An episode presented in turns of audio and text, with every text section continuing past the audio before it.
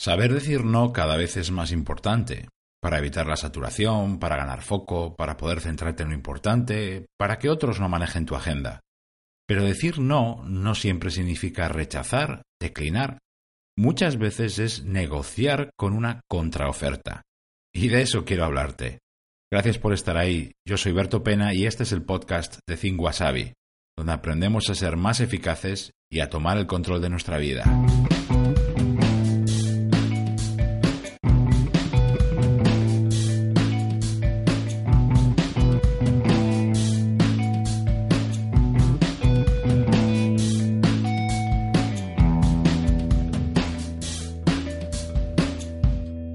Yo antes era una persona a la que le costaba horrores decir no y pagué mucho por eso. Y ahora soy una persona a la que le cuesta decir sí. Y no porque sea alguien desagradable o que me cueste empezar cosas nuevas o que tenga miedo de salir de mi zona de confort. Es que ahora tengo muy claro lo que quiero y en qué quiero invertir mi tiempo, mi energía y mi atención. Habrá ocasiones eh, que para centrarte en tus prioridades y proteger tu tiempo vas a tener que decir un no rotundo. Y no solo hablo de decírselo a otras personas, sino también de decírselo el no a uno mismo, que donde muchas veces cuesta más, ¿verdad?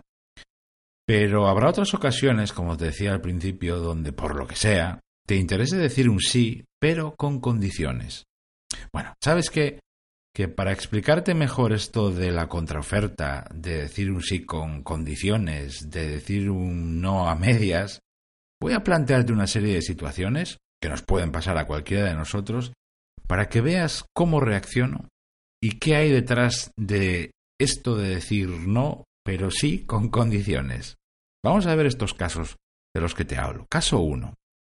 Alguien me propone una reunión y me dice, Berto, ¿qué te parece si nos vemos este martes a primera hora de la mañana? Y yo contesto, nos podríamos ver, pero el martes hasta la una de la tarde no puedo. Podríamos vernos, por ejemplo, de una a dos. Mi contraoferta es positiva, constructiva, nos permite tener la reunión ese mismo día, pero me ayuda a mí a despejar toda la mañana de trabajo, especialmente el arranque del día, que es importantísimo. Si no negocio, aceptaré la primera propuesta, que es mala para mí, porque me quita el arranque de la mañana, el momento más productivo del día. Caso número dos una invitación a colaborar de manera esporádica o puntual y me dicen, Berto, ¿te apetece participar? Solo tendrías que colaborar una vez a la semana. Y mi respuesta, pues claro que me apetece, pero una vez a la semana es mucho para mí. Podría hacerlo dos veces al mes. Si eso encaja, por mí, adelante.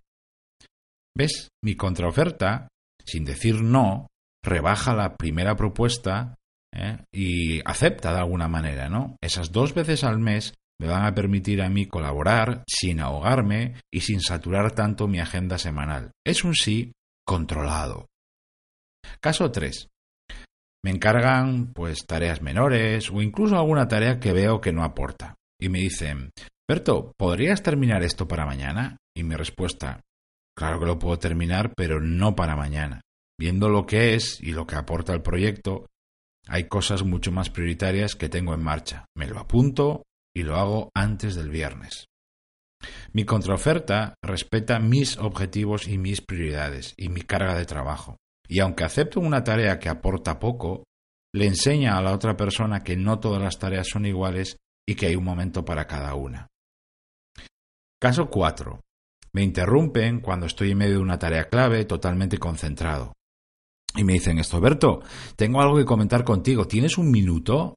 Por cierto, ¿cuándo es un minuto? Bueno, mi respuesta, mira, ahora no puedo, estoy con esto que necesito terminar ya. Dame media hora eh, para cerrarlo y voy a tu mesa y te ayudo con eso. Mi contraoferta, mi contraoferta es un claro sí, pero no, que respeta mi tarea clave, mi concentración, eh, sin dejar de lado, no paso de mi compañero o de la persona que me está pidiendo ayuda. Cuido mi trabajo pero colaboro con otros. Punto de equilibrio, importantísimo. Otro caso más. Una petición urgente que en el fondo solo es un previsto. Eh, un imprevisto. Esto pasa a diario muchísimo. Y me dicen, oye Berto, mm, hay que hacer esto con cuanto antes, que corre prisa. ¿Puedes ponerte con ello? Y mi respuesta, bueno, veo que no hay que entregarlo hasta, o que no hay una hora concreta para entregarlo. No parece que sea algo muy, muy urgente. No te preocupes, que me comprometo a mirarlo hoy, pero antes cierro esto. Mi contraoferta enfría la falsa urgencia. ¿eh? Todo eso, además, no, eh, no apenas impacta en mi planificación y le enseña a la otra persona a pensar antes de correr. ¿eh? Todo eso sin dejar de lado la tarea que ha surgido. Yo no me niego a hacerla, pero no me dejo llevar y no lo hago en el momento. Eso también es decir no. Saber decir no es eso también. Y el último caso que te quería comentar, otro mm, que tiene mucha relación con tu agenda. Proponen una comida o quedar con alguien. Y me dicen, Berto, ¿por qué no organizamos una comida? Puedo llamar al cliente ahora y quedar mañana mismo a las dos de la tarde. Y mi respuesta, yo mañana no puedo, de hecho esta semana lo tengo bastante mal. ¿Por qué no quedamos mejor al principio de la semana próxima y hacemos una reunión en vez de una comida? Así podemos preparar mejor lo que vamos a decir y no perdemos tanto tiempo con restaurantes y esas historias. Mi contraoferta sustituye una comida por una reunión. Nos da margen para prepararlo en serio y respeta mi planificación para esta semana que es verdad, la tenía muy cargada. Y todo ello sin dejar de vernos con el cliente, que es muy importante. ¿Ves? Desde luego, no siempre vas a poder negociar y contraofertar, porque muchas veces, más que proposiciones, ofertas o peticiones, lo que tenemos son imposiciones.